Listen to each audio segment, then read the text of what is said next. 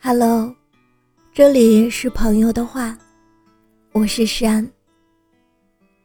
谢谢你听到我的声音。最近你有什么心事吗？小的时候，我总以为哭得撕心裂肺，才算真的伤心。没有眼泪，没有哽咽。就根本算不上悲伤。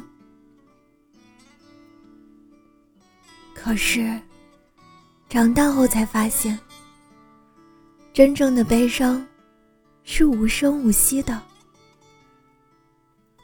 它会在夜里慢慢潜入你的房间，在傍晚侵蚀你的心扉，你默默的。凝视天花板，却说不出来一句话，只能陷入记忆的漩涡，直到黎明的来临。